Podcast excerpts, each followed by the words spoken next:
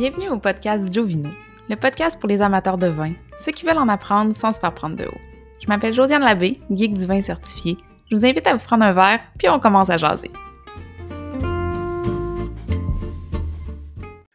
Bonjour, aujourd'hui je vous apprends les bases de la dégustation, donc comment euh, analyser notre vin pour être capable d'aller au-delà de je l'aime, je l'aime pas, il est bon, il est pas bien bon.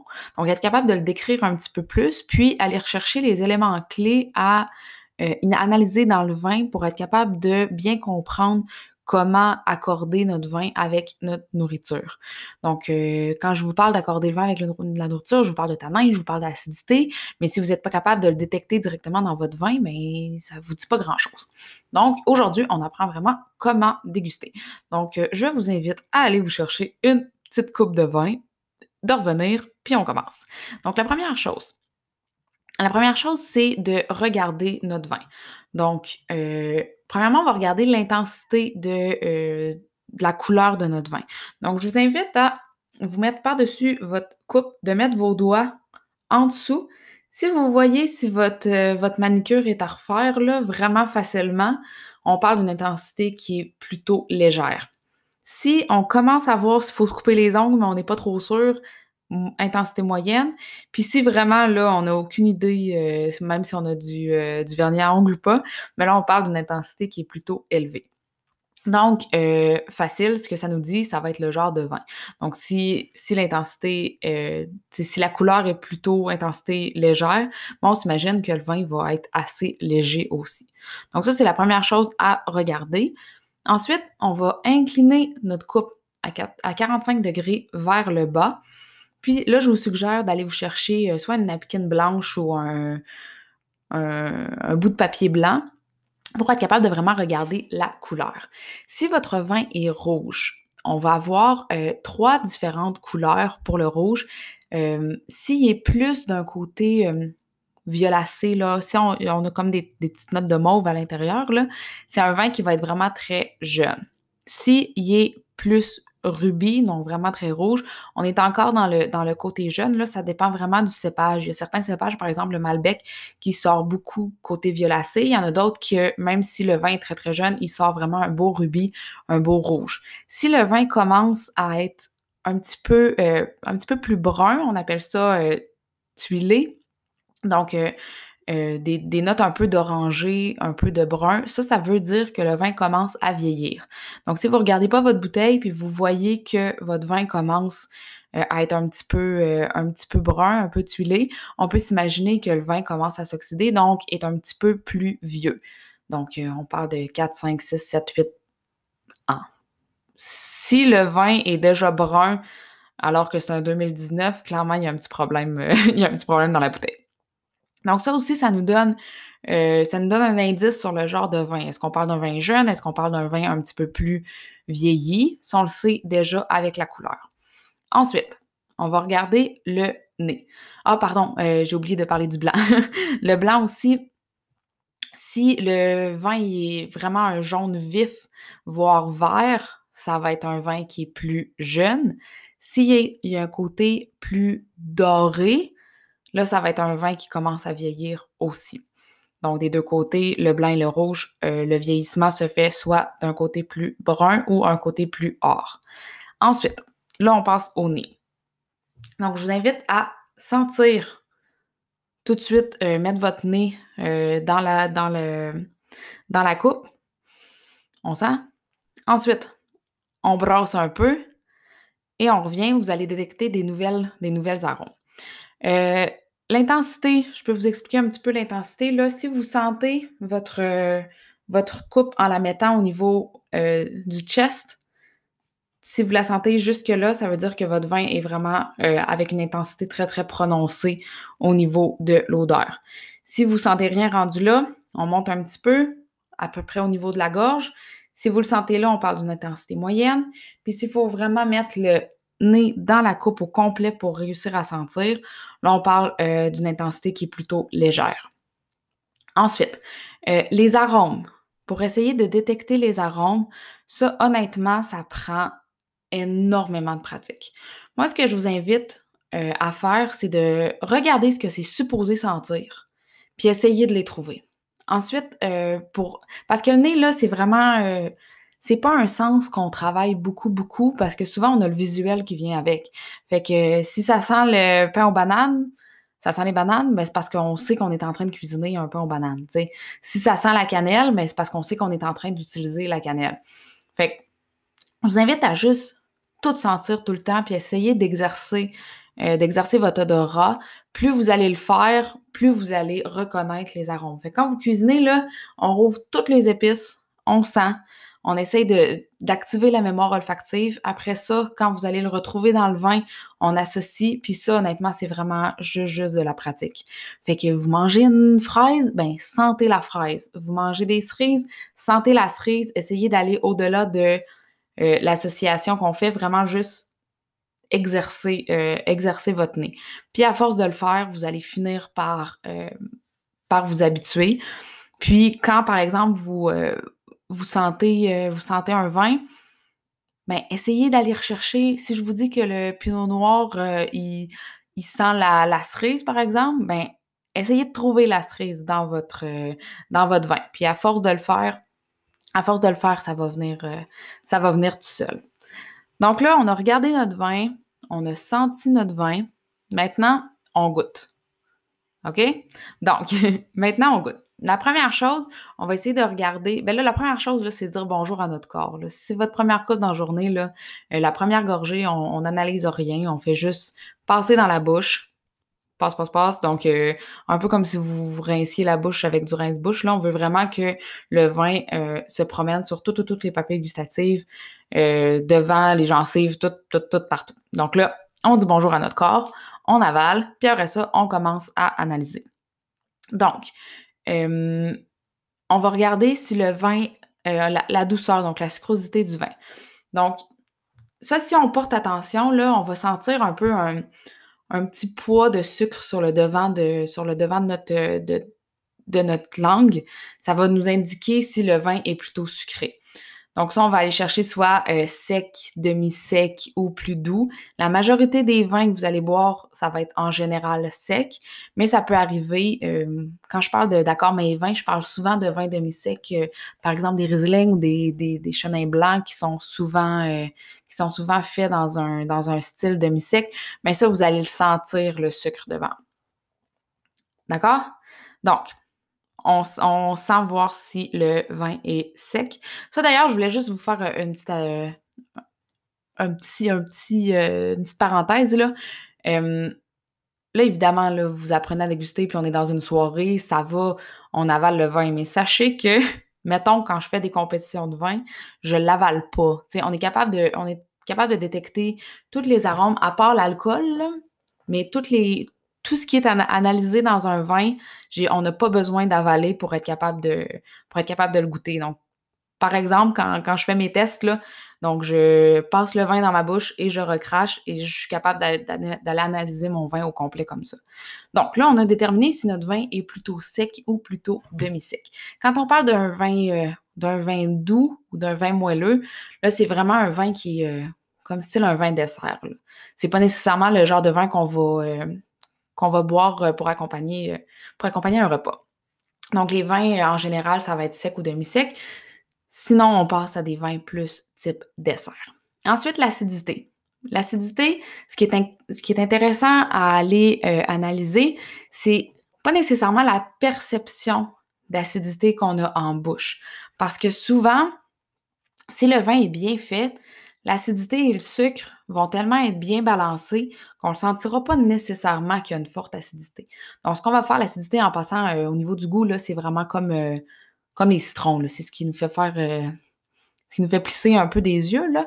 Mais au niveau, pour analyser l'acidité, on va regarder comment le vin nous fait saliver. C'est vraiment comme ça qu'on analyse. Donc, on va prendre une gorgée de vin, on va l'avaler ou la recracher, tout dépendant. Puis, on va porter attention si euh, on continue à saliver. Donc, si on continue encore quelques secondes là, à saliver une fois qu'on a avalé notre vin, bien là, on va se dire que l'acidité est assez élevée. Si tout de suite, après avoir, euh, pris une gorgée de vin, on salive plus, l'acidité est faible. L'acidité, c'est important dans un vin parce que c'est ce qui fait que le vin va être balancé, mais c'est ce qui fait aussi que ça peut bien ou moins bien se matcher avec un repas. Donc, par exemple, si vous avez un vin rouge, un Sangiovese, par exemple, qui est un cépage qui est assez acidulé, donc, on va prendre la gorgée.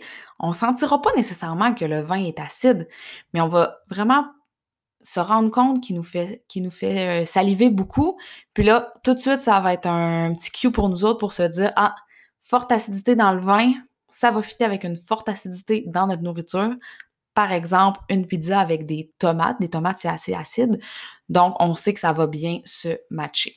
Donc, ça, l'acidité, on prend, euh, on le temps de regarder comment on salive, puis on est capable de, déterminer le taux d'acidité dans notre vin. Fait aussi intéressant, un vin qui est demi-sec, par exemple, un, Riesling qui est fait demi-sec. Ça, je sais que je donne souvent l'exemple du, Riesling, mais il y a des Riesling qui sont faits aussi secs.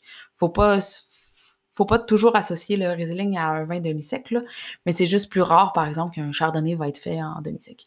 Donc, si on a un bon Riesling bien fait avec un haut taux de sucre, donc demi-sec, l'acidité va être en général très très intense parce que les deux vont être tellement élevés qu'ils vont bien se balancer, puis on ne se rendra pas nécessairement compte que le vin est super acide et pas nécessairement compte que le vin est super sucré.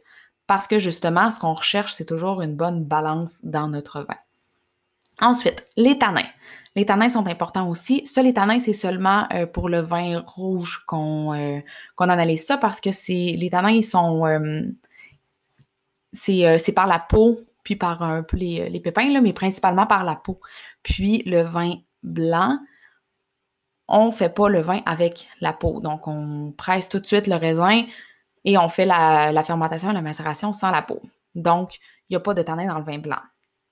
Mais dans le vin rouge, les tanins vont être importants parce que c'est ce qui va faire si ça va bien euh, se matcher avec, par exemple, une viande ou avec un repas qui est un petit peu plus euh, léger. Donc, les tanins, on en parle tout le temps. Les tanins, c'est ce qui râpe dans la bouche.